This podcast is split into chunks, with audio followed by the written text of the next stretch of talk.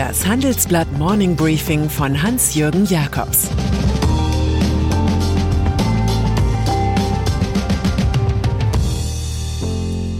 Guten Morgen allerseits. Heute ist Montag, der 18. Juli 2022.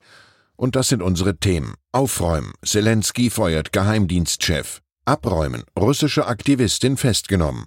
Ausräumen. Leben wie bei den Schwämmen.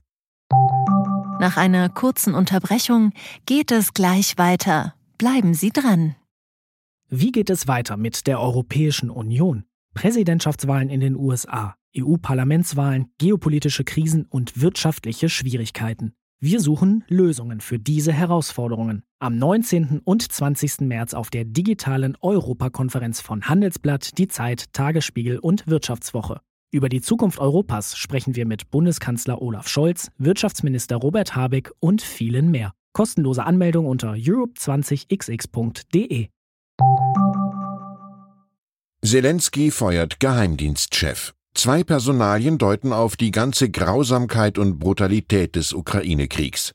So hat der ukrainische Präsident Volodymyr Zelensky zwei Schlüsselfiguren seiner Sicherheitsbehörden gefeuert. Gehen muss Ivan Bakanov, seit 2019 Chef des Geheimdienstes SBU, ein enger Weggefährte Zelenskys aus dessen Zeiten als Fernsehkomiker, Diener des Volkes. Auch Generalstaatsanwältin Irina Venediktova ist entlassen worden. Ihr Amt wurde sofort nachbesetzt. Zelensky hat die spektakulären Entlassungen damit begründet, dass mehr als 60 Mitarbeiter dieser Behörde in den russisch besetzten Gebieten geblieben seien und mit dem Feind kollaborierten. Das hat der Kiewer Regierungschef in einer Videoansprache erklärt. Insgesamt gibt es 651 Strafverfahren gegen Mitarbeiter der Staatsanwaltschaft und anderen Strafverfolgungsbehörden wegen Hochverrats und Kollaboration mit russischen Diensten. Der Feind ist näher, als einem lieb ist russische Aktivistin festgenommen. Vier Monate hat es gedauert, aber nun schlägt die russische Staatsgewalt gegen die Journalistin Marina Ovsjanikova zu.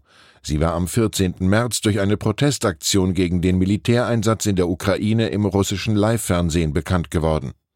Dabei hatte sie hinter der Nachrichtensprecherin in der Sendung Vremja des Senders Pervi ein Schild in die Kamera gehalten. Darauf stand Stoppt den Krieg, glaubt der Propaganda nicht, hier werdet ihr belogen. Außerdem rief sie Stoppt den Krieg, ehe die Live-Übertragung abrupt beendet wurde. Ovsjanikova hatte erst am Freitag auf ihrem Telegram-Kanal ein Video und ein Foto publiziert, das sie mit einem Plakat in einer Uferpromenade in Moskau zeigt, mit dem Kreml im Hintergrund. Putin ist ein Mörder, stand auf dem Plakat und seine Soldaten sind Faschisten. Nun ist die Aktivistin festgenommen worden. Leider ist es nicht mehr so wie in der Friedenskampagne von John Lennon und Yoko Ono vor mehr als 50 Jahren. War is over if you want it. Zustand der Bundeswehr. Ziemlich blank. Das klingt erst einmal ziemlich brisant. Tatsächlich haben die Äußerungen des deutschen Heeresinspekteurs Alfons Mais zu Beginn der Ukraine-Krise auf eine desolate deutsche Truppe mit Holzgewehren gedeutet, im Volksmund auch als Bundeswehr bekannt. Nun, gut vier Monate nachdem Wladimir Putin die Methoden des Zweiten Weltkriegs wiederbelebt hat, äußert sich Mais im Handelsblattgespräch etwas dezenter. Die Bundeswehr sei nicht ausreichend gerüstet für die Landes- und Bündnisverteidigung, findet der oberste Heeresgeneral. Wir kriegen alles hin, wenn uns genügend Vorbereitungszeit gegeben wird, aber wenn es ganz schnell gehen muss, haben wir Probleme, sagt Mais.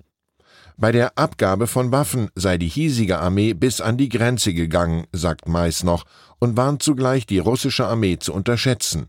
Es sei fraglich, wie lange Kiew einen Zermürbungs- und Abnutzungskrieg durchhalten könne, so der Generalleutnant. Fazit: Frei nach Karl Kraus schließt ein Krieg zuerst die Hoffnung ein, es möge einem besser gehen, gefolgt von der Erwartung, dass es dem anderen schlechter ergehe. Dann folgt die Genugtuung, dass es dem anderen auch nicht besser geht, was schließlich alles beendet wird durch die ganz große Überraschung, dass es beiden schlechter geht. Weniger Wohlstand. Als Konjunkturgift hat der Verband der forschenden Arzneimittelhersteller die steigenden Energiepreise bezeichnet. Bis 2024 sind laut einer Studie deutliche Preissteigerungen durch teures Gas und Öl zu erwarten. Das kostet letztendlich Wohlstand und der Staat könne die Belastungen nicht mehr ausgleichen, sondern nur noch umverteilen. Das erklärten die beiden Autoren der Studie in unserer Titelstory. Auch Marcel Fratscher, Präsident des Deutschen Instituts für Wirtschaftsforschung, sieht noch kein Ende der Preisrallye, die in Wahrheit eine Preisstampede ist. Wir werden mit hoher Wahrscheinlichkeit nie mehr wieder das Niveau von vor der Krise erreichen, sagt Fratscher. Vielleicht müssen wir Wohlstand nicht nur mit Zahlen aus dem Bruttoinlandsprodukt unterlegen. Wir sollten auch darlegen, dass wir uns nur wohlfühlen, wenn Europa für Werte wie Freiheit und Demokratie eintritt und nicht bei jedem ersten Widerstand gegen Sanktionen einknickt. Mit Verlaub an alle Zweifler in der CSU, AfD oder Viktor Orbans Rechtsaußenpartei Fidesz, politischer Unwohlstand ist immer schlimmer als etwas weniger Wachstum. Eine Welle der Solidarisierung gilt dem italienischen Ministerpräsidenten Mario Draghi. Dieser hatte nach üblen Rochaden der Regierungspartei Fünf-Sterne-Bewegung den Rücktritt angekündigt, den der Staatspräsident allerdings abgelehnt hat. Wirtschafts- und Berufsverbände fordern den Ex-Präsidenten der Europäischen Zentralbank EZB jetzt zum Bleiben auf, von den Banken über die Stahlkocher bis hin zu Bauunternehmen und Landwirtschaft. Sie alle fürchten die Totalblockade des Landes, die Milliardenüberweisungen der EU-Kommission aus dem europäischen Wiederaufbauplan gefährden könnte. Eine Folge von Draghis Rücktritt könnten vorzeitige Neuwahlen Anfang Oktober sein, die das Land in neue Unsicherheit stürzen würden.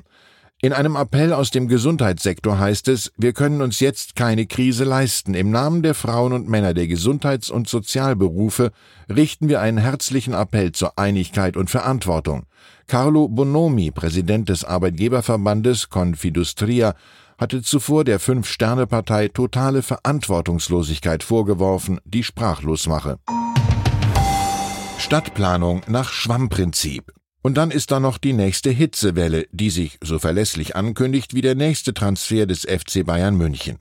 Rekordtemperaturen und Wasserknappheit setzen Südeuropa in Alarm. Für Teile Westfrankreichs wurde bereits am Sonntag die höchste Hitzewarnstufe ausgerufen, Alarmlevel rot. Es werden mehr als 40 Grad Celsius erwartet. Inmitten des Temperaturschocks treffen sich Umweltpolitiker aus 40 Staaten am heutigen Montag in Berlin, um die nächste Klimakonferenz in Ägypten vorzubereiten. Im Mittelpunkt der Überlegungen steht, mit der Ressource Wasser künftig besser umzugehen. Städte müssten künftig stärker Wasser speichern können, so wie ein Schwamm, meint Uli Petzel, Präsident der Deutschen Vereinigung für Wasserwirtschaft, Abwasser und Abfall. Das Schwammstadtprinzip müsse zum Leitbild für Stadtplanung werden, sagt Petzel. Wem das zu schwammig ist, dem sei unsere Analyse im Politikteil empfohlen. Unvergessen die Definition von Thomas Alva Edison. Ich bin ein guter Schwamm, denn ich sauge Ideen auf und mache sie dann nutzbar. Die meisten meiner Ideen gehörten ursprünglich anderen Leuten, die sich nicht die Mühe gemacht haben, sie weiterzuentwickeln. Ich wünsche Ihnen einen großen Erfolg zum Wochenanfang, wo immer Sie auch gerade Ideen aufsaugen. Und zu den vielen Stimmungskiller-Themen sagen wir diesmal ganz einfach Schwamm drüber. Es grüßt Sie herzlich Ihr Hans-Jürgen Jakobs. Zur aktuellen Lage in der Ukraine. Kasachstan entfernt sich von Russland. Platzt Putins Traum von der eurasischen Vorherrschaft? Verbot des Z-Symbols, Nichtanerkennung der Volksrepubliken, Ölhandel mit der EU. Kasachstan ist nicht einverstanden mit dem Krieg in der Ukraine. Das hat Folgen für den Kreml. Russischer Raketenbeschuss im Osten der Ukraine. Langstreckenraketen haben am Samstag mehrere Ziele im Norden und Südosten der Ukraine getroffen. Nach Angaben der Ukraine wurden dabei vermehrt zivile Ziele getroffen. Auch in der Hauptstadt Kiew wurde vor erneuten Luftangriffen gewarnt. Weitere Nachrichten finden Sie fortlaufend auf handelsblatt.com/ukraine. Das war das Handelsblatt Morning Briefing von Hans-Jürgen Jakobs, gesprochen von Peter Hofmann. Die Welt steht vor gewaltigen Herausforderungen. Zum einen die Energiewende voranzutreiben und gleichzeitig den Klimawandel einzudämmen. Und auch der Energieträger Wasserstoff gewinnt weltweit immer mehr an Bedeutung. Doch wie geht es weiter? Erfahren Sie mehr auf dem Handelsblatt Wasserstoffgipfel 2024 am 12. und 13. Juni in Essen. Infos unter handelsblatt-wasserstoffgipfel.de. Mit dem Vorteilscode Wasserstoff 2024 erhalten Sie einen Rabatt von 15% auf die Tickets.